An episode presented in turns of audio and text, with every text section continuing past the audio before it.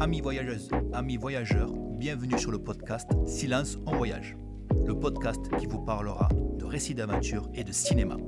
Je vous proposerai toutes les deux semaines un épisode parlant de récits d'aventure de mes invités et pour l'épisode suivant, en compagnie de mon ami Mehdi, nous parlerons de cinéma, mais pas n'importe lequel. Nous parlerons de films d'aventure et de voyage.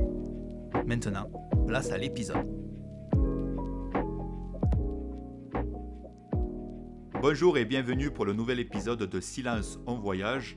Aujourd'hui, je reçois Mehdi. Salut Mehdi. Salut, comment, ça va? Et ça va et toi? Bah ouais, ouais, ça va. Il faut que ça va être marrant un peu. Bonjour à tout le monde, hein, bien sûr. Ça serait marrant de préciser que euh, on enregistre avec 9 heures de décalage. Exactement, parce que toi tu es à Rouen et moi je suis toujours au Yukon. Ouais, bon ça va, on trouve des créneaux le week-end. Donc aujourd'hui, nous allons parler de cinéma. Et aujourd'hui, nous allons parler de Little Miss Sunshine. Mais avant tout, on va commencer par une petite introduction qu'on a pensé à dans la semaine. On va vous citer chacun un film coup de cœur et une déception. Donc Mehdi, si tu as envie de te lancer, euh, je te prie, tu peux commencer les hostilités. Euh, puisque c'est demandé euh, si gentiment. Et oui, en parlant d'hostilité, justement, euh, c'est très bien, puisque j'ai récemment acquis un abonnement au cinéma, dans un cinéma, hein, un abonnement mensuel. Donc j'y vais quand je veux, et je peux me permettre d'aller voir les films dont je n'attendais rien, en particulier Les Trois Mousquetaires. Et euh, bah, au final, c'est con parce que j'ai pas été déçu du film parce que j'en attendais rien et je suis reparti avec quasiment aucun souvenir de ce film. C'est quand même triste. Tu l'as vu à part quelques, je l'ai, bah, je l'ai vu. Euh... Alors c'était pas la sortie. Hein, euh, J'ai dû le voir il y a il y a trois ou quatre semaines. Je pense il y a trois semaines hein, que je l'avais vu. Et t'as plus aucun souvenir? Enfin, plus vraiment en fait. Tout ce que je me rappelle, c'est des, euh, c'est, des, des, des, scènes parfois mal, euh, mal cadrées, mal éclairées, euh, mal jouées aussi. C'est dommage, hein, parce qu'il y a quand même une bonne tribouté d'acteurs dedans. Ah oui, c'est clair. Et, et, et, le film commence sur une espèce de scène d'action en, en continu, hein, sur un, un, plan one shot, ce qui est pas vraiment un plan séquence puisque c'est une scène d'action, hein, ça, on change pas d'endroit.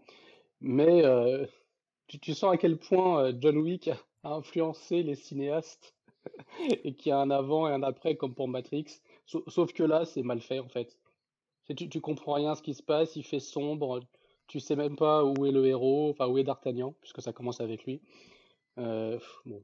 Donc c'est un, un, John Wick D'Artagnan quoi. ouais, mais bon, euh, les, le peu de scènes d'action qui sont filmées, elles sont mal filmées. Euh, ils essayent de faire vraiment, tu sais, des plans très longs, mais ils font ça mal. Bon, il y a quand même une bonne restitution de Paris, c'est pas trop mal. Ils essayent pas d'en faire des caisses ou de, de faire ça, tu sais, en mode, tel, en mode beau, tu vois, la capitale romantique, etc. C'est vraiment, les rues sont vraiment crades. Pour le coup, c'est pas mal, mais bon, euh, tu as quand même des, des moments où tu te, tu te, tu te mets quand même des, des claques sur le front, tellement c'est aberrant et, et surtout cette 2023, quoi. Je veux dire, il serait sorti déjà en 2010, ça m'aurait euh, ça m'aurait un petit peu, ça m'aurait déçu. Mais là, en 2023, en France, on n'est pas capable de faire mieux. Honnêtement, j'en doute. Après, est-ce que c'est clairement, tu sais, euh, est-ce que c'est clairement le cinéma où justement on a les, euh, tu sais, les compétences aussi? C'est, euh, je trouve que le cinéma français qui est excellent. en tout cas, c'est pas sa meilleure, ses meilleures propositions quand ils veulent partir dans du, tu sais, dans de l'épique, quoi. Bon, là, on est vraiment sur le film de KPDP, hein, donc on n'avait pas besoin vraiment de partir dans de l'épique. Mais même les jeux, même certains jeux d'acteurs, en fait, euh, alors qu'ils sont bons, hein, je veux dire Cassel, euh, etc. Euh. Ouais, t'as Cassel, t'as Pio Marmaille, t'as Duris, t'as François Civil. qui sont, en fait, ils sont, aucun des quatre n'est vraiment convaincant, quoi. Eva Green, c'est pareil, hein, elle garde le même visage tout le temps, la même expression tout le temps, c'est très chiant. T'as l'impression de qu'elle reprend tous ses rôles qu'elle a déjà fait, quoi dans son rôle de Milady. il n'y a que le roi, euh, il y a que le roi qui est, qui est assez convaincant mine de rien. Dans son rôle. Hein. Mais sinon non, non non, euh, pas déçu mais plus que je m'y attendais, mais c'est pas du tout un bon film. Contrairement à ce que j'ai pu voir sur pas mal de, de critiques. Ok. Et toi donc? Ah moi, ah, moi j'ai vu euh, dans la déception là, j'ai vu euh, un chef-d'œuvre euh, du cinéma récent français aussi. Alors faut pas croire, hein. faut, faut, pas croire. Non non, on, aime, on, aime, beaucoup le cinéma français. C'est juste que là on a voulu parler de, de ces deux films là. Moi c'est le dernier Astérix. C'est marrant, mais on s'y attendait hein, quand on avait regardé les premières bandes annonces. Ah, c'est une catastrophe, quoi. C'est une catastrophe. C'est vraiment. Euh, T'as tellement de choses à dire sur, sur le film. Moi, en fait, déjà, ce qui m'a beaucoup saoulé, parce que à ce moment-là, j'étais en France, et j'ai entendu Guillaume Canet qui faisait des interviews, et je commence à, tu vois, je pense que le personnage, l'homme, Guillaume Canet, je pense qu'il commence à me sortir partout, euh, par toutes les pores de mon corps, quoi. Parce qu'il avait un discours dans, euh, je l'ai entendu, je pense, deux, ouais, une ou deux fois là, dans une interview euh, à la télé française, c'était en gros aller voir le film pour sauver le cinéma français. T'imagines quand même le melon du type, quoi. Comme si, tu sais, le, le horrible de dire ça. Ah, c'est ça, mais comme si, le, le, en gros, le cinéma français dépendait du succès du dernier Astérix. C'est quand même. Euh... Mais déjà, quand tu vois ça, quand tu vois les interviews, tu fais waouh. Bon, après, en plus, quand tu vois la bande-annonce, c'est sûr que ça confirme pas. C'est sûr, moi, moi déjà, dès que j'ai vu César faire le signe de Jules pour se présenter en Jules César, il faisait le signe de Jules. Je me suis dit déjà, tu pars pas très bien quand même. Tu sens que il veut, il veut s'adresser à un public euh, bien ado là. Surtout qu'en plus, tu as McFly et Carlito qui jouent dedans, tu as Big Flo et Oli qui jouent dedans, tu as Orelsan qui joue dedans.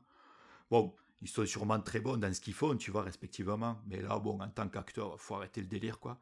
Je vais, je vais pas aussi préciser qu'à Zlatan Ibrahimovic qui joue un rôle, bah, naturellement, il parle pas beaucoup parce que je pense qu'il vaut mieux pas trop qu'il parle de toute manière. Parce que déjà, je pense qu'il parle pas très bien français, déjà d'une.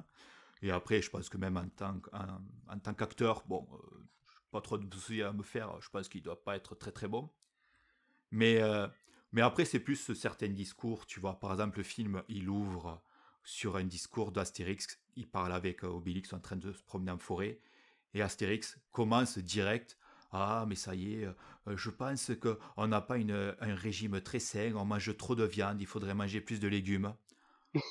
sérieux, il y a ça Je te jure, le film, il commence. La première fois que tu vois Astérix et Obélix, c'est le premier, les premières lignes de dialogue, c'est ça, quoi. Tu te dis, oh là là là là. Et après, pareil, tu as un autre dialogue plus tard dans le film où, clairement, ben, tu as une femme qui vient, qui se plaint parce qu'elle a des jupes trop courtes. Et donc, elle aimerait avoir des trucs plus longs. Tu as les hommes qui se foutent de sa gueule. Or, après, je vais pas te dire, le, je vais pas dire aussi les, les acteurs ils jouent, mais t'en as certains, ils jouent comme des truelles, quoi. Mais vraiment, tu sais. C'est Cotillard, euh, euh, t'as une, l'actrice qui joue la, la fille de l'impératrice, je connais pas le nom, mais pareil, je sais, je pense qu'elle, ils l'ont prise parce qu'elle était asiatique et parce qu'elle était jolie, quoi. je vois pas autre chose, quoi.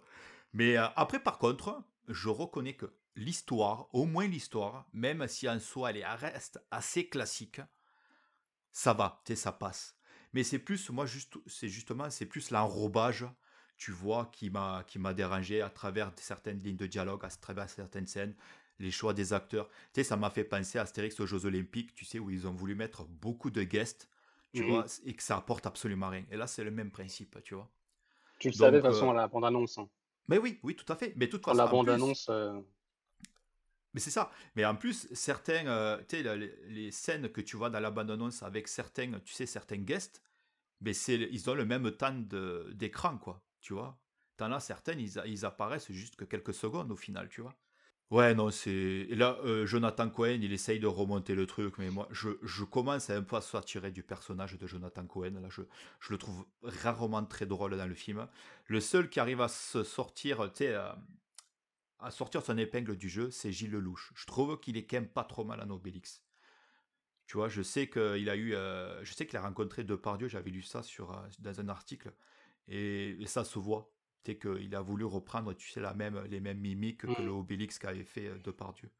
Ouais. Voilà. Mais oui, après le film, le film est à oublier. Après, ce qui est bien, ce qui me rassure un peu, c'est qu'il a quand même fait un petit succès, mais je crois qu'il n'a pas fait autant de succès qu'il pensait finalement. Donc c'est très bien, ça veut dire qu'il y a quand même des spectateurs qui ont encore des goûts cinématographiques. Donc, euh, donc voilà, moi c'est sûr que là, je... c'était une bonne, euh, un, bon, un bon navet français, ce qui est dommage. Mais bon, on s'y attendait, donc pas de surprise. Oui, c'est pareil, on s'y attendait dès la bande-annonce, en toute façon. C'est ça, c'est ça. Et toi, est-ce que tu as eu un petit coup de cœur ces dernières euh, semaines? J'en ai eu plusieurs. Mm. Ouais, ok. Oui, J'en ai eu plusieurs, mais c'est surtout. Bon, après, je savais, je savais déjà qu'il allait être bien parce que je, je, connais le, je connais le cinéaste, euh, pas personnellement bien sûr, hein, mais je sais ce qu'il a fait. Euh, c'est Boys Afraid. Tu l'as peut-être pas ah. encore vu avec Joaquin Phoenix. Non, il n'est pas encore au cinéma White Horse. Je pense que je pourrais avoir l'occasion d'aller le voir au Québec. Là. Ouais, franchement, si tu peux le voir en, salle, regarde-le parce que bon, c'est comme les, comme les deux premiers films d'Ari Aster, hein, Hérédité ou, ou, Midsommar, que je n'ai toujours pas vu d'ailleurs, est en passant, qui est une grosse faute de ma part. Mais euh, ce, troisième volet, euh, bah, on voit qu'il change, il aime toujours, il a toujours un problème avec sa mère, hein, Harry Aster. Tu, sens, hein, tu, sens qu'il y a quelque chose avec sa mère qui va pas. Parce que dans ces, dans ces trois films, il y a toujours un problème avec la mère, la relation fils-mère ou, fille-mère, c'est toujours compliqué. Et là, dans Boys Afraid, c'est vraiment à son paroxysme. Hein, la relation euh, complètement déglinguée euh, entre la, mère et son fils. Dès la scène d'intro. Hein. La scène d'intro, elle, donne le ton. Hein. Alors c'est bien parce qu'ils ont réussi dans la bande-annonce, tu sais, à, laisser beaucoup de suspense à, juste montrer un, le personnage de Joachim Phoenix euh, totalement dans son monde et, affolé par tout ce qu'il voyait en fait. Tu sais, il ressent, ça parle beaucoup de maladie mentale, hein, ce film, et de façon assez juste, j'ai trouvé. Ouais. Tu, au début, tu sais, tu as, quelques idées sur où est-ce qu'il veut en venir, etc. Pourquoi est-ce que ce personnage il se comporte de la sorte, pourquoi il, il vit dans cette espèce de monde où absolument tout veut le tuer? C'est simple, hein, il, ça commence dans un quartier où, où c'est le pire quartier de la Terre, quoi. Je veux dire, le, le, le pire quartier de Johannesburg, je suis sûr, c'est c'est la Norvège hein, euh, par rapport au quartier euh, que, tu vois là. C'est assez affolant. Après, tu vois que tout se passe dans sa tête, tu le comprends assez vite de toute façon. Et il est long, hein, il dure 3 heures, mais il y a quasiment jamais de longueur. C'est toujours Harry Astor, il renouvelle toujours sa, mise en scène, il renouvelle toujours euh, ses plans, sa façon de, de, filmer. Euh, tu as, quelques passages vraiment très très inspirés. La musique, elle te, colle à la peau euh, tout le long, jusqu'au générique. Et la, fin, elle te foudroie complètement. Moi, je suis resté bouche bée devant la fin. Et j'avais, j'ai pas réussi à décrocher de mon siège en fait tellement la fin, elle te met vraiment sur la gueule. L'intro et la fin, c'est vraiment deux moments de deux gros moments du cinéma. Mais si vous pouvez aller le voir en salle, hein, surtout euh, allez-y malgré les trois heures. Hein. Euh, surtout évitez de boire une bière avant, chose que j'ai faite et que j'ai regretté puisque j'ai dû m'absenter faire pipi. Mais euh, c'est à voir. Après déjà ces deux premiers films, comme tu disais là, Hérédité et Midsommar sont, sont excellents également. Mais après, c'est quand même un cinéma très particulier, quoi. Oui. Tu vois, c'est quand même, c'est pas parce que les deux premiers sont tournés plus vers de l'horrifique et euh, ouais, c'est quand même pas donné à tout le monde parce que ça reste pas, c'est pas de l'horreur, on va dire mainstream. Ça non, va quand même beaucoup c'est de l'horreur très brute. C'est de l'horreur très brute. Et je sais que je sais qu'ils ont appelé, ils ont donné un nom hein, à, ce, à, ce, genre d'horreur. Hein. Je crois que c'est un truc. Elevated Horror. Elevated Horror, voilà, c'est ça. Justement, euh... certains ils aiment pas ce nom-là parce que ce qu'ils aiment pas, c'est le fait qu'en fait tu, euh, tu mets dans une dans, dans des cases des films d'horreur qui veulent être plus, tu sais, euh, être un peu plus classe, alors qu'au final, même des films d'horreur qui pourraient être plus crasseux sont autant plus intéressant en fait. C'est parce que euh, normalement les films d'horreur quand tu les vois, il y a toujours un côté fun derrière. Tu vois, il va être marrant dans sa mise en il va être fun parce que il y a des gens qui vont mourir, il va être fun parce que tu auras auras du gore, il va être fun pour plein de trucs. Là, dans les films d'Ari Aster, tu as zéro fun. Non, jamais, absolument jamais de la vie. Mais dans, dans Boys Afraid, il y a quand même des moments suffisamment grotesques pour te faire sourire, voire te faire rire parce que c'est tellement totalement décalé. Ça n'a rien à voir avec ces deux premiers films. Hein. Euh, franchement, il faut, le dire tout de suite. Euh, mais euh, c'est vraiment une très bonne surprise. Eh bien, très bien. De toute façon, il est à l'heure actuelle toujours en salle. Du coup, quand on parle au mois de mai 2023, il est Il me semble, oui, oui, toujours en salle. Ben nickel. Ben moi hier, j'ai vu, c'est tout récent, tu vois, j'ai vu ça avec Maxime hier, on a vu Les Survivants. Donc pour le coup, là c'est un film français qui en soi est vraiment pas mal. C'est tout simplement une histoire. En gros, on suit un père de famille avec sa fille. Bon, la, famille, la fille est très peu présente dans le film, donc c'est vraiment sur lui qu'on reste axé. Et en fait, on comprend très vite qu'il a perdu sa femme et il va dans un village de montagne dans les Alpes italiennes, passer un week-end dans le chalet. Et on comprend vite que ben, c'est quelque chose pour lui, à mon avis, qui était important au sein du couple, ce, chalet. Donc je pense qu'il y va là pour se remémorer des souvenirs. Sauf qu'une nuit, il découvre, il entend un bruit et il découvre qu'il y a une, une femme qui est cachée dans sa, dans sa cave et donc il comprend très vite que c'est une immigrée qui essaye de passer la frontière française en traversant les Alpes. Et en fait, il va l'aider, tout simplement. Il va l'aider à traverser la frontière. Et ils vont rencontrer, on va dire, un groupe de personnes qui sont pas très, qui sont mal intentionnées. Voilà. Je ne vais pas en dire plus, parce que là, l'idée, c'est de pas forcément le spoiler, étant donné que c'est un film qui est assez récent. Mais j'ai trouvé ça intéressant parce que j'ai pas trouvé le film qui tombait, tu sais, dans le, dans le stéréotype. Jamais too much. Tu sais, ça, ça, pourrait, ça, aurait pu vite devenir, tu sais, un film de chasse à l'homme un peu grotesque par moment. Et là, je trouve pas. Je trouve pas. Je trouve qu'il reste toujours sur un ton quand même qui pourrait être euh, très euh, ben, réaliste dans soi. Et non, ouais, franchement, c'était une bonne petite surprise. Et justement, je voulais parler, quand je l'ai vu hier, je suis tiens, j'en parlerai de même parce que je savais très bien que j'allais euh, critiquer un film euh, du cinéma français, mais je sais que celui-là aussi, et le, et le survivant est vraiment bien.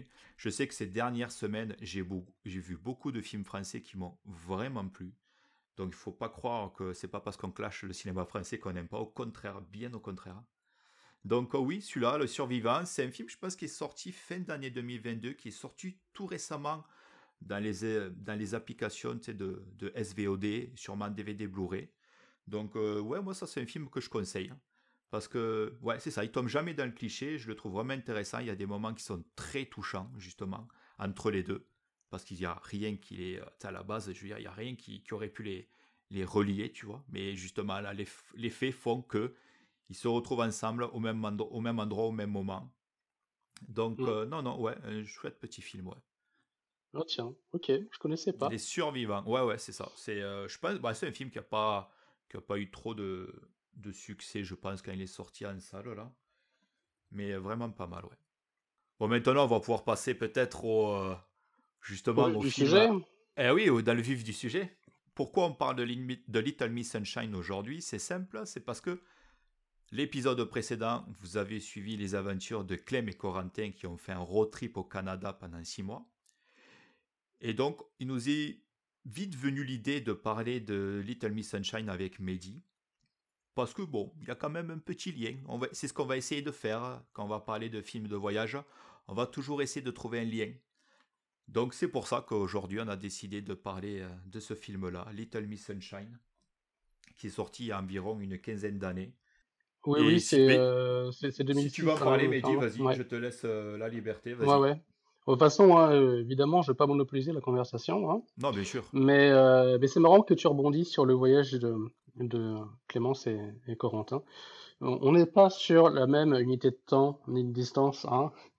Là, euh, bon, un film, un film de voyage, quand on, quand on parle de film de voyage, quand Flo m'avait parlé pour la première fois de film de voyage et de, de podcast, moi tout de suite j'avais en tête ces fameux road movies, ces road movies, pardon, c'est un, genre vraiment euh, que, que j'affectionne parce que c'est toujours dans le mouvement et on est toujours sur euh, une progression des personnages qui en ressortent différents par rapport au point de départ. Et c'est exactement ce que propose Little Sunshine. Alors, il est sorti en 2006, oui. pendant la, bah, pendant la, la présidence de George W. Bush, hein, s'il ne faut euh, le rappeler, cinq ans après le 11 septembre. Euh, c'est un film qui est co-réalisé, c'est assez rare pour le souligner, euh, à la fois par Jonathan Dayton et Valérie Faris, en 2006 donc. Et donc, on suit l'histoire d'une famille qui, pour faire participer au concours, le fameux concours de Little Miss Sunshine, hein, qui est une espèce de concours de Miss, mais pour les petites filles. C'est un peu bizarre hein, quand on dit ça. Donc c'est la, petite Olive, hein, la, la, fille cadette de la famille, euh, qui va pouvoir participer à ce concours-là. Et donc toute la famille s'embarque dans un vieux combi Volkswagen jaune pétant, qui est un personnage à part entière, il faut le préciser. Et ils vont aller, si vous connaissez votre géographie américaine, d'Albuquerque au Nouveau-Mexique jusqu'à Los Angeles. Alors, on en est, on, est, j'ai regardé bien sûr hein, à chaque fois que, que, je prépare un film de road movie justement, je sors euh, un atlas et je regarde la distance à parcourir entre les deux points. Et là, entre Albuquerque et LA, c'est marrant parce que je m'attendais au début à ce qu'ils ce euh, qu'ils aillent à peu près du sud vers le nord, mais ils sont quasiment d'est en ouest, sur une ligne droite. Hein. Oui, oui, oui, tout à fait. Tu as 1300 km, et ils font ça en, ils font ça en l'espace de deux ou trois jours, je crois. Juste deux jours. Oui, un truc comme un ça. petit peu dans la précipitation parce que euh, finalement la petite Olive euh, récupère sa place parce qu'il y a une fille qui s'est désistée. Alors on retrouve, on retrouve quand même, il y a, un casting 5 étoiles hein, euh, dans ce film-là. Hein.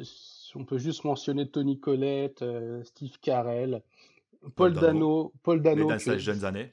C'est ça, c'est un de mes acteurs fétiches de, ces dix dernières années, Paul Dano. Je, je l'avais découvert lui dans euh, putain, comment il s'appelait ce, ce film de Paul Anderson là? Euh, The Will Be Blood, où il jouait, euh, où il jouait un pasteur, et je l'avais trouvé extrêmement juste, et je trouve que c'est vraiment un acteur qui peut tout jouer. Il peut jouer les gens, il peut jouer les gentils. le, le, papa poule dans, dans par exemple le Spielberg, là, Fablemans, ou alors le, le psychopathe dans The Batman. Exactement. Projet le mystère. Et là, dans Little Miss Sunshine, il joue un adolescent qui fait vœu de silence. Donc, l'adolescent typique, hein, complètement en mode autodestruction. Euh, il, aime personne, même pas sa famille. Euh, il fait vœu de silence, etc. Et, et tous les personnages qu'on va avoir, on a donc les parents, on a la petite Olive, on a le grand frère euh, joué par Paul Dano, on a Steve Carell, l'oncle suicidaire euh, spécialiste de Marcel, Proust, et gay. oui. Non mais ce, combo de personnages est juste génial. Steve Carell, c'est un de mes persos préférés dans, dans ce film. Le grand-père toxicomane euh, et, accro au sexe. Clairement. mais c'est, on se retrouve avec une putain de, de, de, bonne, combi de bonne combinaison et on va et toute, euh, toute joyeuse famille déjà vivent ensemble. Enfin, sauf l'oncle qui a été un petit peu recueilli parce que, enfin, suite à une tentative de suicide. Exactement. Euh, et... On peut expliquer aussi pourquoi il a. Il a... Parce qu'après, on, tient à être clair dès le début, c'est que là, ça, on va spoiler dans tous les ah sens. Oui. Hein. Oui, oui, gros, gros spoiler, hein. on va pas faire de concession, hein. donc euh, si vous n'avez jamais vu ce film et que vous ne voulez pas euh, être spoilé ou vous gâcher l'histoire, arrêtez, mettez sur pause, allez le louer, parce que bon, il coûte coûte pas cher en location. Hein. Moi, je l'ai trouvé sur le bon coin en DVD à 2 euros. Hein. Ouais, Donc, je suis sûr, il y, a moyen de le trouver vraiment pour une bouchée de pain, le, prix de, deux baguettes. Hein. Franchement, n'hésitez euh, pas. C'est vraiment une très bonne expérience et une très belle aventure.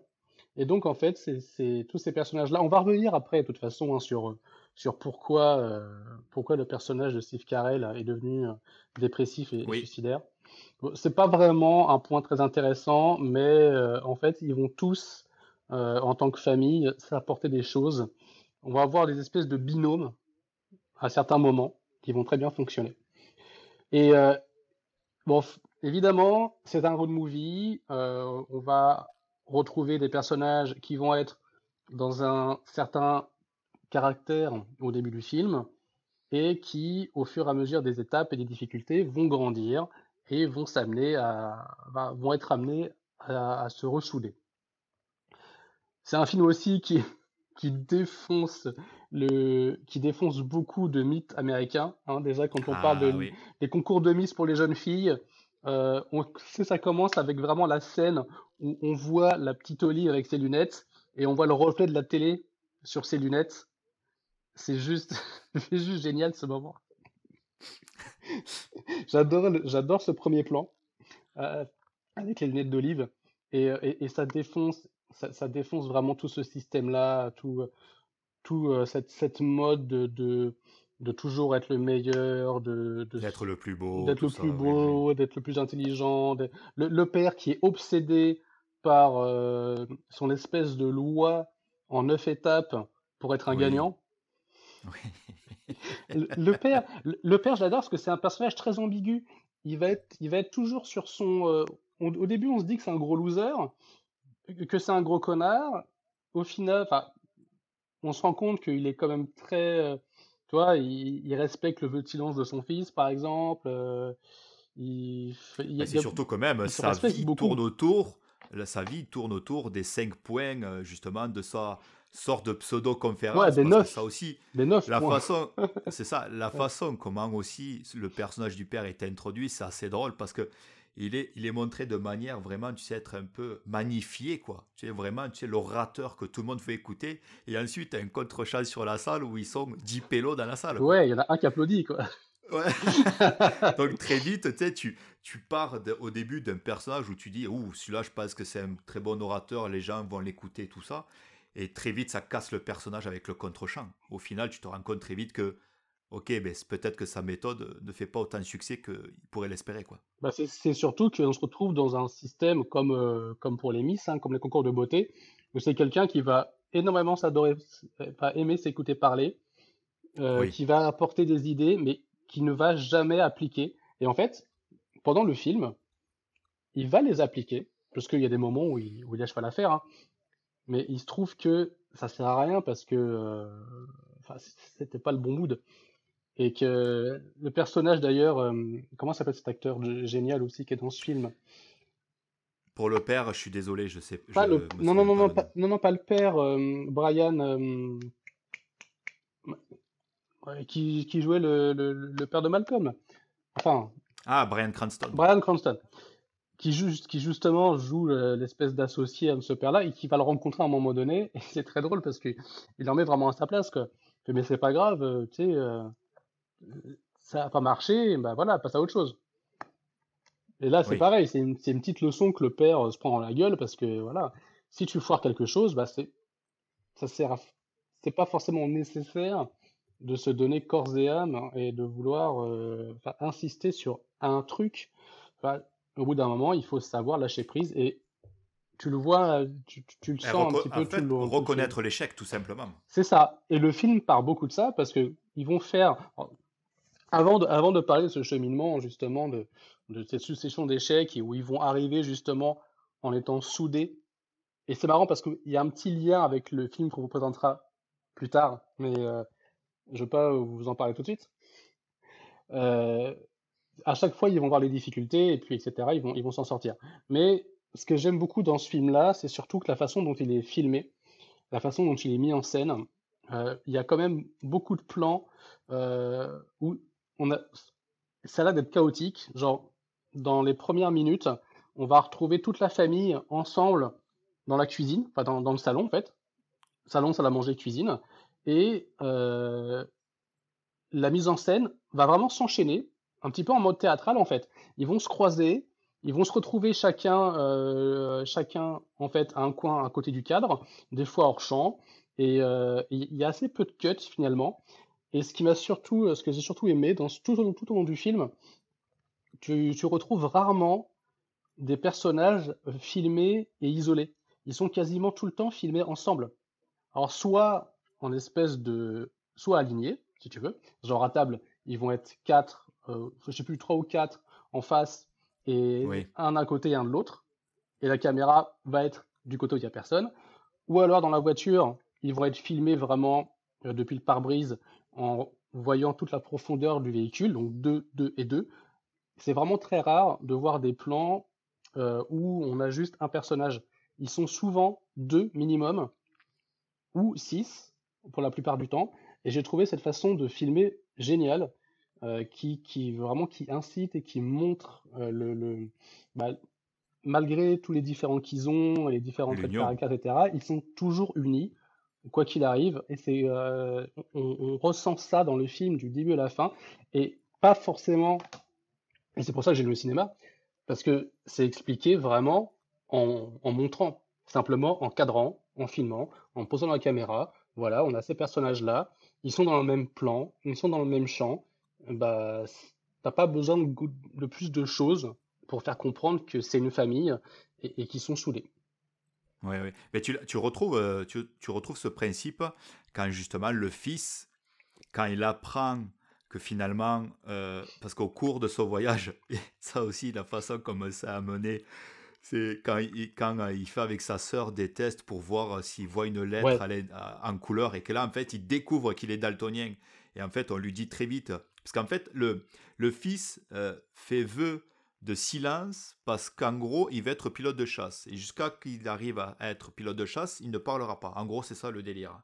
Sauf qu'à un moment donné, dans le voyage, par le biais d'une sorte de test qu'il fait avec sa sœur, il ne voit pas une lettre colorée. Donc, on lui, on lui apprend très vite que finalement, ben, peut-être ben oui, il est daltonien. Et donc là, tout s'écroule. Ça veut dire que pour lui, ben, il pourra jamais être pilote. C'est assez vite. hum, Mais c'est vrai que pour ça, quand il apprend, ça s'enchaîne très vite. Et justement, ça revient sur ce que tu disais, que quand, en fait, ils vont s'arrêter avec le van au bord de la route et que lui, il part s'isoler pour euh, ben, quand même encaisser ce qu'il vient d'apprendre. Mais comme tu dis, c'est vrai qu'il se retrouve jamais isolé parce que chaque fois, lui, il est toujours filmé au premier plan et la famille qui est en arrière-plan avec le van. ouais, ce plan, c'est vraiment mon plan préféré. Et, euh, et je suis jaloux que tu m'aies devancé là-dessus parce que je voulais en parler, justement. Parce que je m'en souviens, moi aussi, ça m'a marqué. Ouais. J'adore ce moment. Déjà, c'est le, c'est le premier, le premier moment. On est à, alors pour vous situer, on est à peu près à une heure, une heure et quart de film. Et ce sont les premiers mots qu'on entend de la bouche de Paul Dano.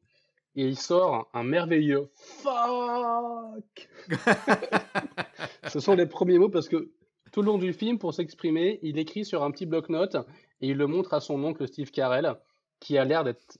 Ils s'entendent très bien tous les deux dès le début. Et, euh, en fait, on arrive voilà à ce, moment-là où, euh, où le, grand frère, on voit, on voit le, combi s'arrêter vraiment de profil, sur un plan quasiment horizontal. Et, euh, et on le voit descendre et il se rapproche de la caméra. Là, on est vraiment sur une longue focale et on voit tous ces, tous les membres de la famille derrière lui, un peu sur la droite, le combi Oui. Volkswagen un peu sur la gauche et Paul Dano vraiment devant la caméra, accroupi en train de se tenir la tête, en train d'hurler à la mort, euh, il en peut plus quoi. Et ce, ce plan, il m'a vraiment foutu par terre aussi quoi. J'ai trouvé tellement génial où tu vois vraiment tout, tout, tout, tout, jusqu'à ce que la petite Olive vienne lui parler, euh, juste lui mettre une petite tape sur l'épaule et, et, et, et filmer en plus dans la continuité. Hein. Là-dessus, Oui, c'est pareil. Hein. T'as pas de cut. cut quoi. La gamine, euh, elle vient avec ses grosses Santiago là. Putain, respect hein, parce que je suis sûr, ils ont dû tourner plusieurs fois. Elle a forcément dû se péter la gueule à un moment donné. Parce qu'elle marche comme dans les hautes herbes avec ses Santiago qui sont trois fois trop grandes pour elle. Et tu sens que des fois elle titube. Et elle vient le voir et après ils s'en vont.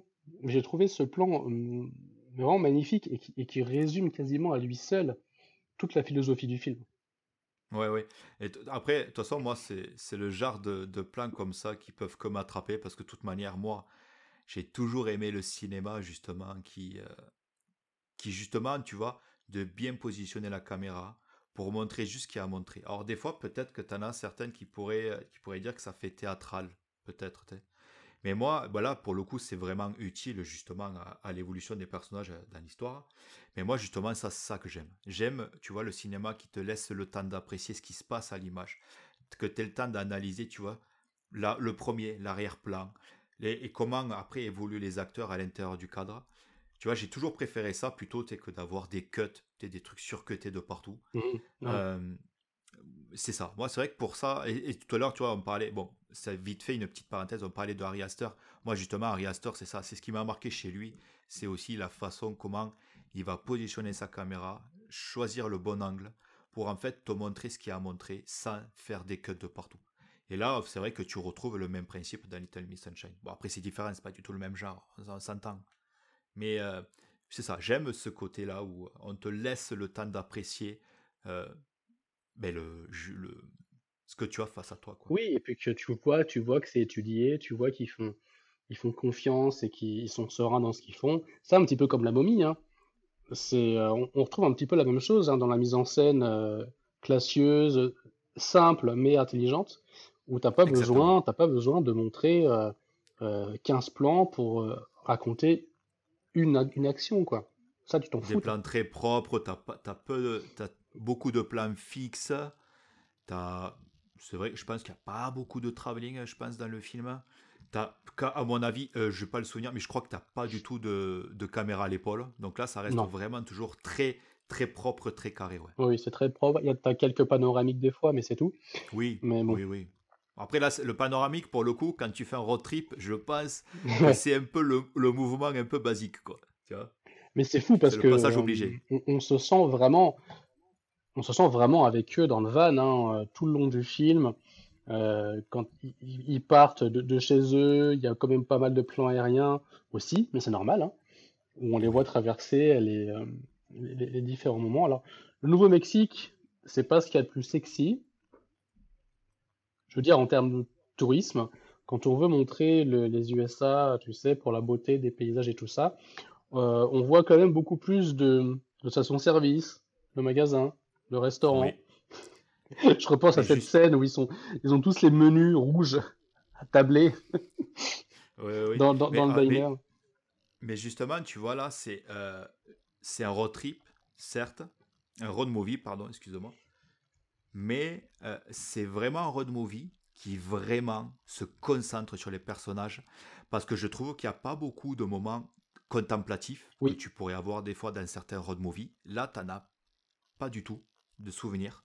Et comme tu disais, c'est vraiment, ça reste très axé sur le van, sur les arrêts qui font, on va dire, les arrêts utiles il y a jamais, euh, tu ils vont jamais prendre le moment, un moment euh, ils vont jamais prendre le temps à un moment tu de, de se poser pour juste admirer ou aller se balader quelque part. C'est vraiment toujours dans, euh, c'est toujours très très axé sur la famille en fait.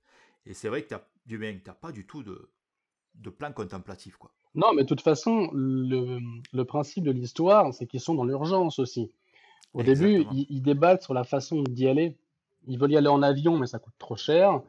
Euh, je crois qu'ils parlaient du train à un moment donné, mais c'est pareil, ça, il y avait d'autres complications. Et ils voulaient pas partir en van au début parce que euh, bah, la maman, là, jouée par Toni Collette, euh, elle, elle aimait pas conduire une boîte manuelle.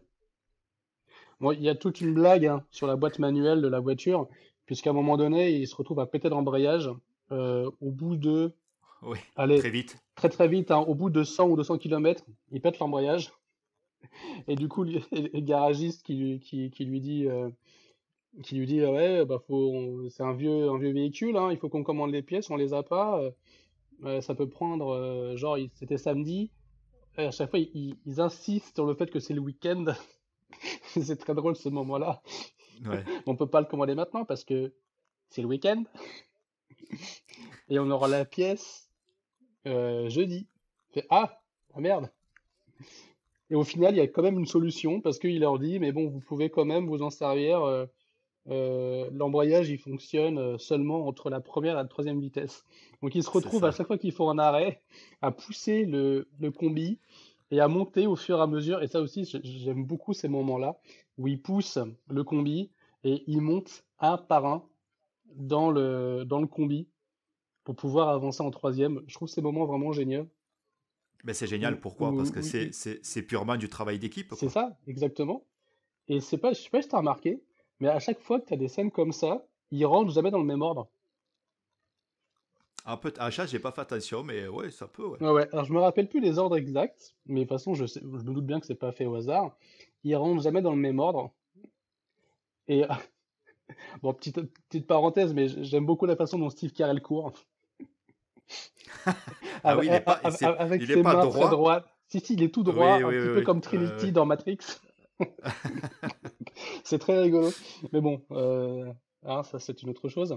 Non, non, si on parlait, euh, et c'est bien, on n'empêche qu'on parle de ce film-là par rapport au podcast euh, de, de et Corentin, parce que je me rappelle, tu leur avais posé la question s'ils avaient changé à la fin de leur enregistrement, euh, s'ils avaient eu des, bah, changements dans, leur vision des choses, dans leur vie. Et, oui, oui, les deux ont été échangés hein, sur leur voyage, même si c'est clair que d'un côté pour eux, on parle d'un voyage de plusieurs mois, et là on parle d'un voyage, on parle d'un week-end en fait, mais c'est du Oui, cinéma, c'est compliqué de, de faire une espèce de road movie qui va durer plusieurs mois, c'est dur. Là, on est vraiment dans l'urgence, on est vraiment sur un week-end, et malgré ça, bah, on sent que ces personnages-là, ils vont tous évoluer à leur façon. Ils vont tous, à un moment donné, s'entraider à leur façon, euh, être en désaccord sur des choses, parce qu'ils sont pas toujours, forcément, ils sont pas toujours d'accord. Et ils sont très rarement d'accord d'ailleurs au début. Et, ça va aller en, s'améliorant. Et toutes les, ils ont vraiment que, que des galères à la fois avec, bah, avec la voiture, entre l'embrayage qui casse, euh, ah, je sais plus ce qui se passe juste après, mais moi je me rappelle surtout du, du, du klaxon qui reste coincé. Mais tu tu t'en souviens pas aussi qu'à un moment donné, oui, le klaxon qui reste coincé, mais tu t'en souviens pas aussi à un moment donné quand ils vont faire un arrêt dans une station de service et ils repartent sans olive. Ah oui, oui, ils oublient la petite. Oui, c'est vrai. Genre, ils font le voyage pour elle et ils se barrent sans elle. J'ai trouvé ça génial. C'est ça. C'est qu'à un moment donné, et, et il se passe un certain temps, hein, parce que il parle, il parle, et en fait, à un moment donné, il- justement, ben, il vient sur le sujet euh, qui parle de la fille, Olive, mais, mais elle est où? C'est Je ça? jure, personne s'était inquiété. Et le plus drôle, c'est qu'elle attendait tout sagement à la station de service, euh, vraiment pas du tout stressée. Non, non. Mais le plus marrant, c'est que ce soit le grand frère, où on a l'impression vraiment qu'il se fout de tout depuis le début. C'est le grand frère qui remarque bah, qu'il manque euh, Olive, tout C'est simplement. ça. Et tu vois sa tête, ça, j'ai trouvé ça très drôle parce que nous, en tant que spectateurs, on voit qu'il manque Olive. Parce Ben oui, ça, parce que c'est cadré, crève, justement, on le voit. ça crève les yeux. Et là, d'un coup, on voit la tête de Paul Dano qui sort son bloc-notes. On comprend tout de suite, en fait, où il veut en venir. Et, euh, et Steve Carell qui dit de façon très, euh, très calme, on a oublié Olive. C'est sans aucune panique. C'est vraiment de toute façon, c'est la, la force du film aussi, c'est d'avoir en fait une galerie de personnages, mais tous dingues, aussi dingues les uns que les autres, quoi. Parce Oui, qu'on n'a pas non plus parlé du grand-père. non, mais euh, le, grand-père, euh, ah ouais. Bah, le grand-père, ça commence. De toute façon, chaque personnage est introduit à sa façon. hein. Le Oui, père est introduit euh, dans son discours à, à une classe de 10 personnes.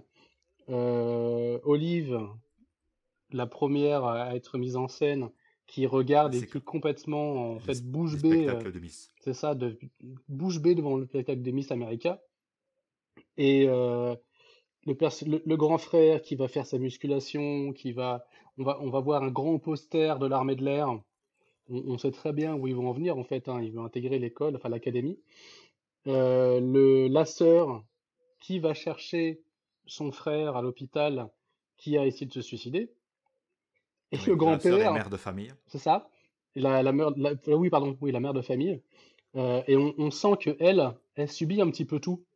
Parce que Exactement. euh, Ah, mais oui, elle joue le rôle de mère, en fait, et dès le début, encaissant tout molle, quoi. ouais, ouais, dès le début, euh, je crois qu'elle est au téléphone et puis elle essaie de gérer un truc pendant qu'elle va chercher son frère. Enfin, t'as l'impression qu'elle fait tout en même temps.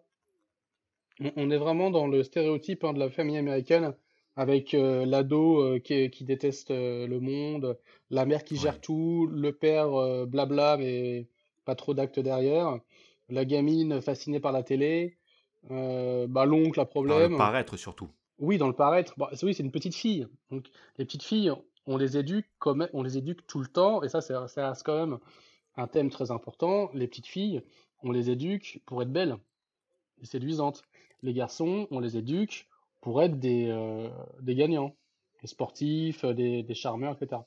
Et le grand-père, à premier plan, hein, première introduction, on le voit avec, je crois que c'est de l'héros hein, qu'il a, c'est de l'héroïne. Ouais, oh, pour moi, c'est se tirer un rail de coke. hein.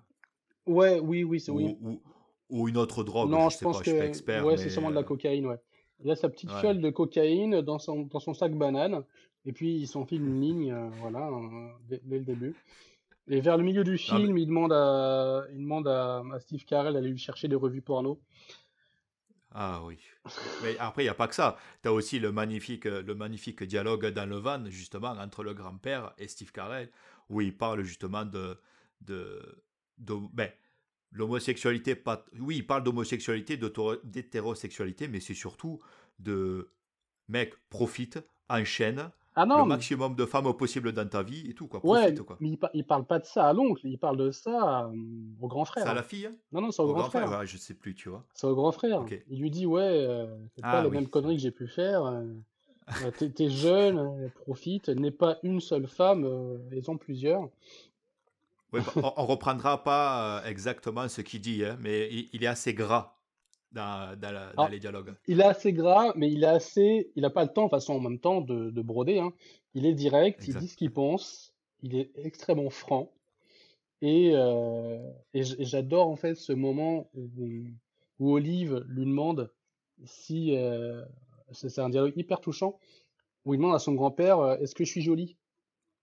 Ah, par contre, tu sens que le, les deux personnages, le grand-père et la fille, sont énormément Ah proches. oui, Parce que tu vas justement le comprendre à la fin, surtout. oui, mais on le sait, on le sait depuis le début parce que c'est le grand-père. Et c'est marrant parce que en plus, en plus d'une histoire de, tu sais, du road movie, tu sens que le, tu sens que le grand-père est un petit peu conservateur. Il a fait, euh, il a fait la Seconde Guerre mondiale, à ce qu'on a pu comprendre. Euh, il, Pour le euh, Vietnam. ou, ou le Vietnam, je sais plus. Non, je pense que c'est vraiment la Seconde Guerre mondiale.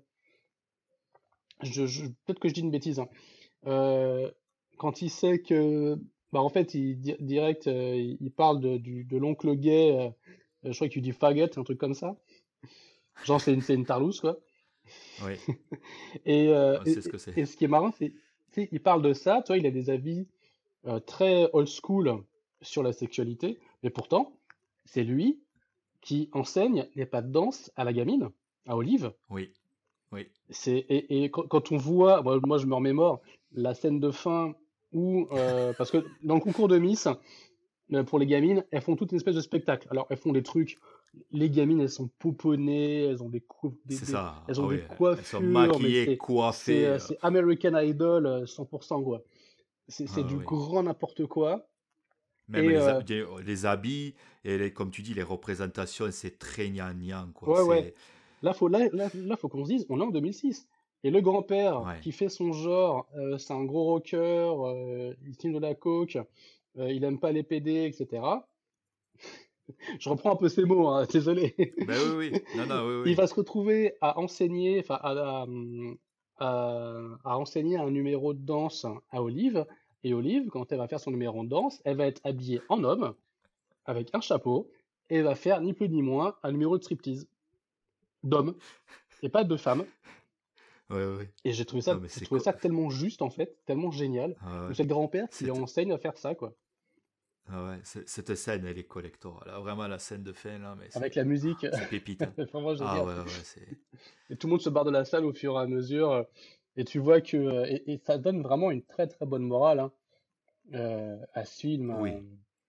À toute manière, moi, ce film, honnêtement, hein, quand je l'ai vu, parce que moi, je l'ai vu il n'y a pas si longtemps que ça maintenant, c'était il y a deux semaines que je l'ai regardé, vraiment, on, en a parlé plus tôt tous les deux, c'est vraiment un film qui te file la pêche, quoi.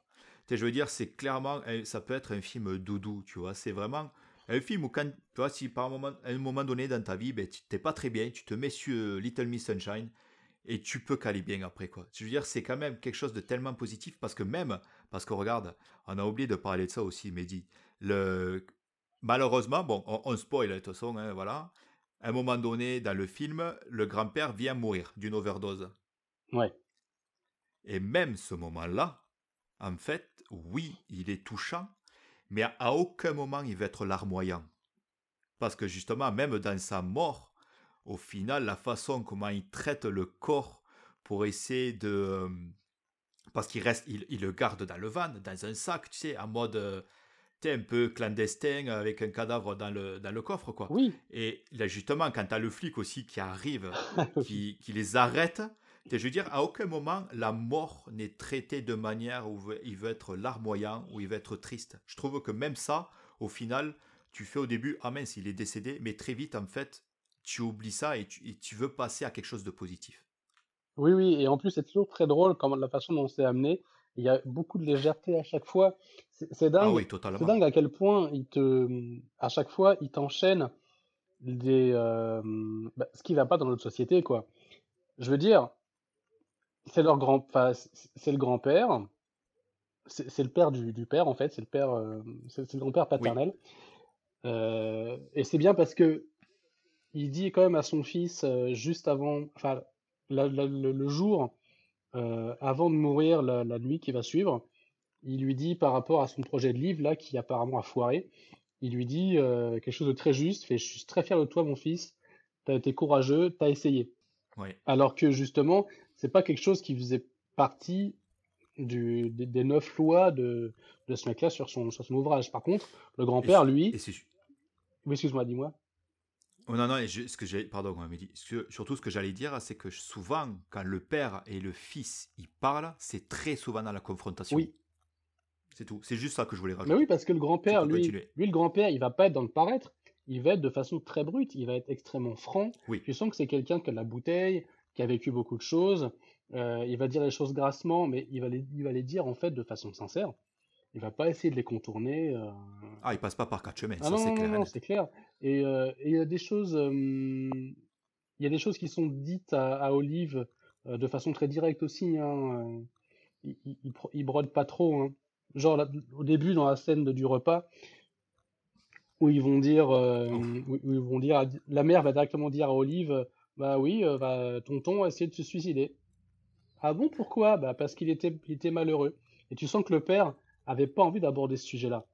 Ah oui, et c'est le grand-père qui. Et c'est parce que le père, lui, il est, il est, dans le paraître, dans la positivité. Euh... Comment dire il, il, porte un masque, hein, le, le, père, en fait. Hein. Il a son, oui. son espèce de sourire forcé et son masque de positive attitude tout le temps, alors qu'on sent derrière qu'il hum, y a des choses qui vont pas, mais qu'il ne veut pas laisser transparaître et c'est aussi ça que le film t'apprend. C'est aussi ça que le voyage t'apprend, puisqu'on est quand même dans le thème. c'est de pouvoir, en fait, arrêter d'aller au-delà des apparences et tu vis les choses telles qu'elles sont. Euh, tu en parles telles qu'elles sont. Euh, T'essayes pas non plus de, de broder euh, dix mille choses pour expliquer quelque chose de simple. C'est la façon vraiment très authentique. Et quand tu abordes tout ça dans un road movie, dans un film de voyage, en fait, ça peut que fonctionner. Mais bien sûr. Ah non, mais totalement. De toute façon, moi, c'est, c'est pareil. C'est un genre que j'affectionne beaucoup parce que j'ai toujours aimé la thématique, en fait, du rite initial. Euh, pas du. Mais de. Bah, c'est pas un rite. Oui, on n'est pas dans le rite initiatique là. Là, on est vraiment sur autre chose. Hein. Ouais, mais moi, c'est, c'est après, c'est ce que j'aime beaucoup justement dans les, dans les road movies ou même dans d'autres parce que c'est pas que des road movies. Mais le fait que, en fait, une aventure vient à amener à, à, à changer le comportement d'un personnage est toujours en positif. Moi, c'est ce que j'aime en fait, à, travers ça. Parce que nous, en tant qu'humains, et comme tu disais avec Clem et Corentin, le voyage, c'est quelque chose qui t'amène à évoluer. Toujours. Et c'est pour ça que. C'est pour ça que même d'ailleurs, du même que Little Miss Sunshine m'a beaucoup touché à ce niveau-là, parce que le film ne veut, comme je disais tantôt, il veut jamais être jamais être larmoyant, il veut toujours être positif malgré tout. Et euh, ouais, c'est ça. Moi, c'est vraiment, euh, c'est vraiment un gros coup de cœur. Ouais. Je crois que le seul personnage qui en ressort pas grandi à la fin, c'est le combi Volkswagen. Parce que le pauvre, ah, lui, il a pris tellement la gueule. il repart, il, il, défonce deux fois le, la barrière de sécurité du parking. Il se fait malmener sur la, sur le, le la rocade, enfin sur les différentes rocades de Los Angeles. Euh, euh, lui, tu sens qu'il a quand même pris cher pour le voyage. Mais euh, et, et, un truc aussi qui est bien, parce que faut quand même qu'on qu le rappelle, faire un voyage à la base, c'est aussi euh, entreprendre une aventure, une destination, pour après revenir à la maison. Oui. Sinon, si tu vas d'un point A à un point B et que tu restes dans le point B, c'est pas vraiment un voyage. Et, euh, et, je crois que tous les films qu'on a vraiment sélectionnés, euh, il y a un moment donné où les personnages reviennent en même temps, à chaque fois, à leur quotidien. Et c'est à ce moment-là, en fait, c'est ce point de rupture, c'est au moment où ils vont rentrer, ils vont revenir à leur vie d'avant, où ils vont accumuler euh, cette expérience-là, ils vont avoir tous ces souvenirs et toute cette, toute cette adversité qui va les faire grandir. Parce que s'ils étaient restés à Los Angeles, par exemple, dans ce cas-là, bah, ça leur enfin, déjà la ville en elle-même, c'était pas pour eux. Et c'est pour ça que, en même temps, LA, c'était c'était bien choisi. Albuquerque, je sais pas quel, je sais pas quel statut a cette ville.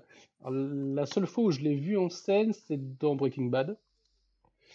Et ça m'avait jamais semblé être une ville. Euh, moi, je trouvais que c'était une ville assez chiante en fait.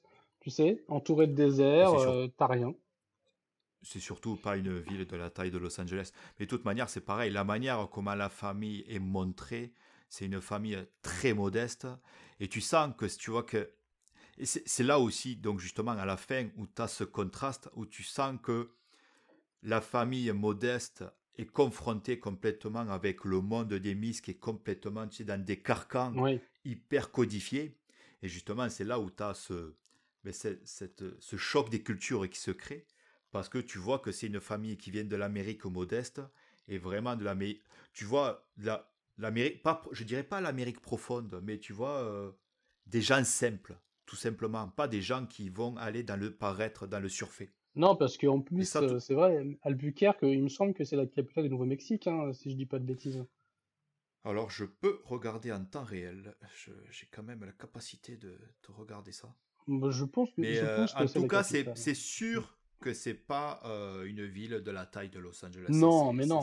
mais euh, c'est aussi ça hein, qui fait le charme des USA et, qui fait aussi toute, sa diversité. Hein, c'est que ils vont juste se déplacer de trois États parce que bon, entre le Nouveau-Mexique et l'Arizona, il me semble qu'ils passent par Phoenix pour aller à Los Angeles. c'est Phoenix, oui, oui. Oui, c'est l'Arizona, Phoenix. Hein. Oui, c'est l'Arizona. Mmh. Oui, oui. Il traverse l'Arizona pour se après en Californie. Euh, mais tu, tu, sens déjà hein, qu'il y a un monde entre, euh, entre les différents États hein, des États-Unis d'Amérique. Hein. Alors, pour petite, une petite précision, donc la capitale du Nouveau-Mexique, c'est Santa Fe. Ah, c'est pas Albuquerque. Ok, j'hésitais avec Santa Fe. Et il y a quand même, avec la population, l'aire urbaine de la ville, il y a quand même pas loin de 1 million d'habitants. Hein. Albuquerque? Alors, la ville d'Albuquerque, c'est 564 000, mais si tu comptes la, l'air, la, comment dire, les alentours, ça monte pas loin de 1 million. Mm. C'est 916 000. Ouais, c'est, c'est pas fou, hein. Enfin, quand tu compares à Los Angeles. Ah oui, mais bien sûr, que tu compares à Los Angeles, ça c'est clair et net. c'est, Ah oui, c'est dérisoire, oh, oui, bien sûr. Ah, c'est vraiment, c'est vrai, quand même, vraiment différent. Non, mais c'est bien choisi, hein, parce que c'est vrai qu'Albuquerque, quand ils pensent, même, même nous, hein, en tant que Français, quand on pense à Albuquerque, moi, ça m'a toujours fait rire ce, ce nom de ville. Tu peux dire ça Albuquerque ou Albuquerque. ce nom m'a toujours fait marrer, en fait. Albuquerque. Albuquerque. Mais ce nom m'a toujours fait rire. Et, euh, et à chaque fois que je l'entends dans un, que je le vois en fait dans un film ou dans une série, j'ai toujours l'impression que c'est une ville paumée au milieu du désert, euh, où, où, il se passe rien, où on s'ennuie. Alors, alors, euh, je connais pas le Nouveau-Mexique, j'y ai pas été. Mais tu vois, moi, par exemple, lors d'un road trip il y a une dizaine d'années, je me suis arrêté dans une ville qui s'appelle Flagstaff, justement, qui est dans l'Arizona, si je dis oui, pas de bêtises. Oui. Flagstaff, tu sais, c'est un carrefour, tout simplement, un carrefour de quatre routes, une pour justement aller à Albuquerque, au sud pour aller à Phoenix, au nord pour aller au Grand Canyon de Las Vegas, à l'ouest pour aller à Los Angeles. Mais dans un gros périmètre de quand même pas mal de dizaines de kilomètres. T'en fais beaucoup de kilomètres. Hein mais ils sont au milieu de nulle part. Hein. Donc euh, ça m'étonnerait pas qu'Albuquerque ce soit la même, euh, la même géographie. Hein. Ouais. On a un peu pesé de l'Arizona, Nouveau-Mexique, hein, on est un peu sur le même combat. Mais je pense qu'au niveau touristique, il y a beaucoup plus de choses à faire en Arizona qu'au Nouveau-Mexique. Enfin. Ah ben, de toute manière, moi, en tant que touriste, quand j'ai décidé d'aller dans l'Ouest américain, euh, à aucun moment j'ai pensé que j'allais à Albuquerque, quoi. Jamais. Donc, ça, je, comme, comme on dit, ça reste une ville qui, qui peut être un peu, tu sais, en fait, c'est même pas très juste de dire Amérique profonde parce que c'est quand même une ville d'un million d'habitants. Mais, euh, ouais, je sais pas, je, je connais pas, donc c'est difficile à parler quand même. Ça reste la frontière, avec, euh, la frontière avec le Mexique. Hein.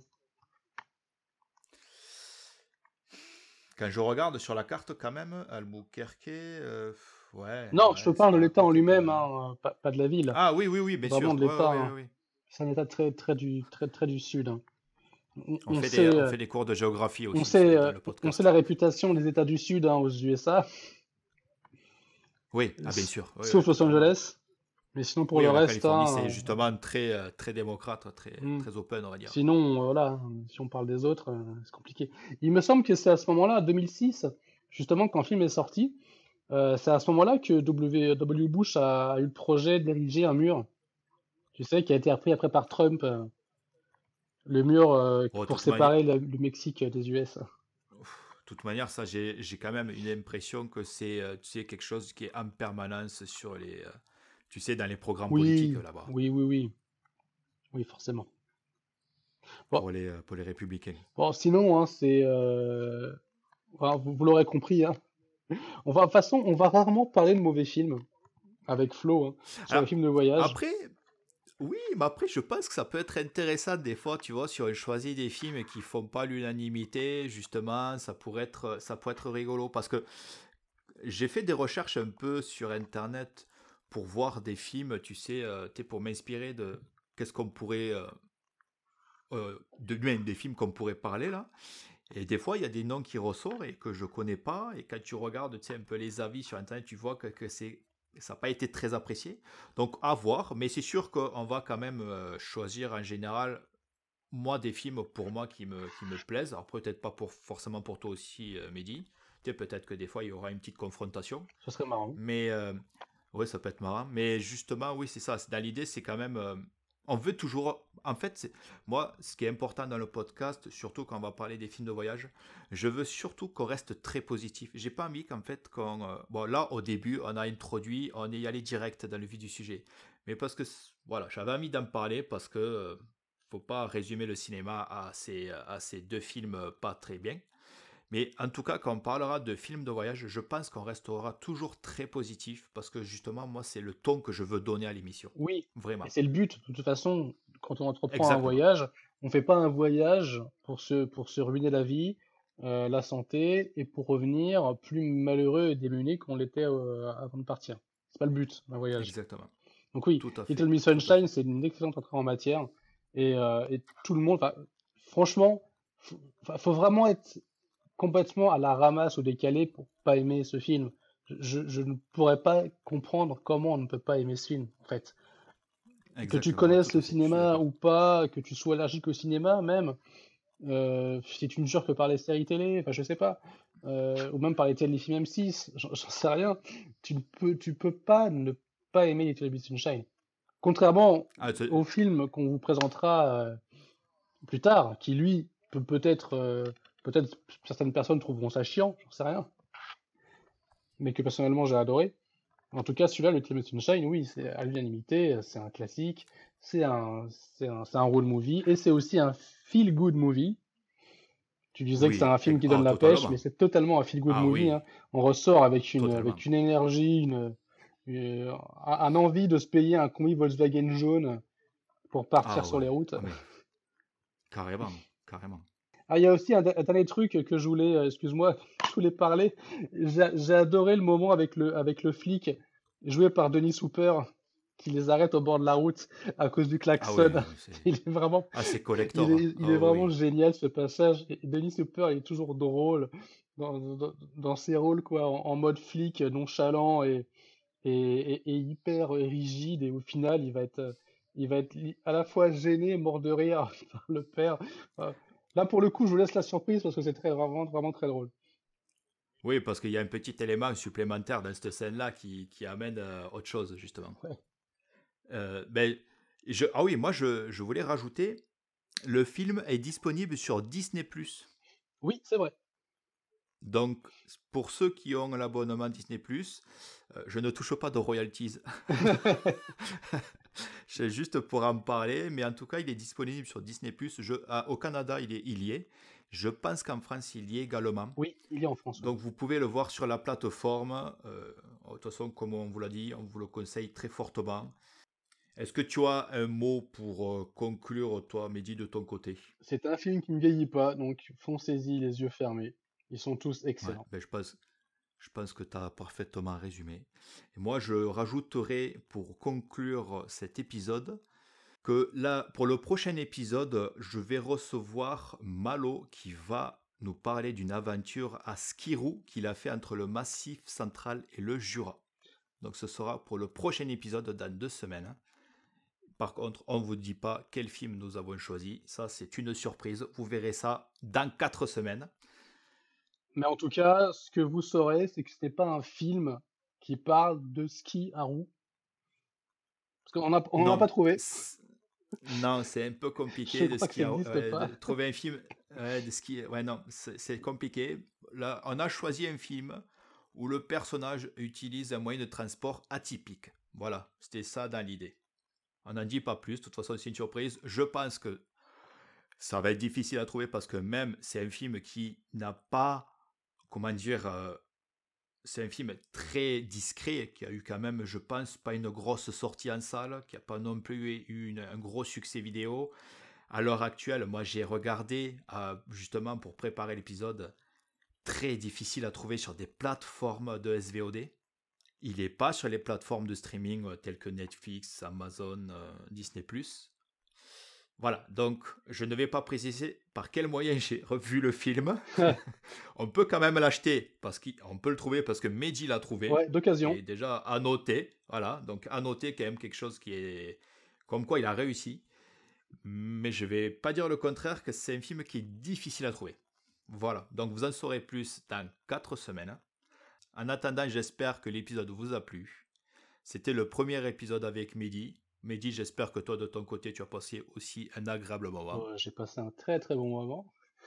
J'adore parler de films, tu eh sais, ben on n'arrête pas de parler de films tous les oh, deux. Bah, Donc ah on bah, s'est dit, putain, ah bah oui, oui. pourquoi on n'allait pas s'enregistrer en parlant de films, quoi? Ça pourrait au moins servir à quelque chose. On vous, moi, je vous donne rendez-vous dans deux semaines. Et avec Mehdi, on vous donne rendez-vous dans quatre semaines pour parler du prochain film. En attendant, qu'est-ce que je pourrais dire pour terminer? Portez-vous bien, à bientôt. Voyagez comme vous voulez, en vélo, en voiture, en train. Un ski à roulette, en stop. un skate, voilà. Ah, en skate, ce serait vraiment génial. Bon, mais merci et je vous dis à la prochaine. Merci à vous, chères auditrices et chers auditeurs, d'avoir écouté cet épisode. J'espère qu'il vous a plu. Vous pouvez retrouver l'actualité du podcast en suivant mon compte Instagram, AREC Production, A-R-E-K-du-bas Production. En attendant, vous pouvez retrouver le podcast sur différentes plateformes comme Apple Podcast, Google Podcast, Amazon Music, Spotify et Deezer.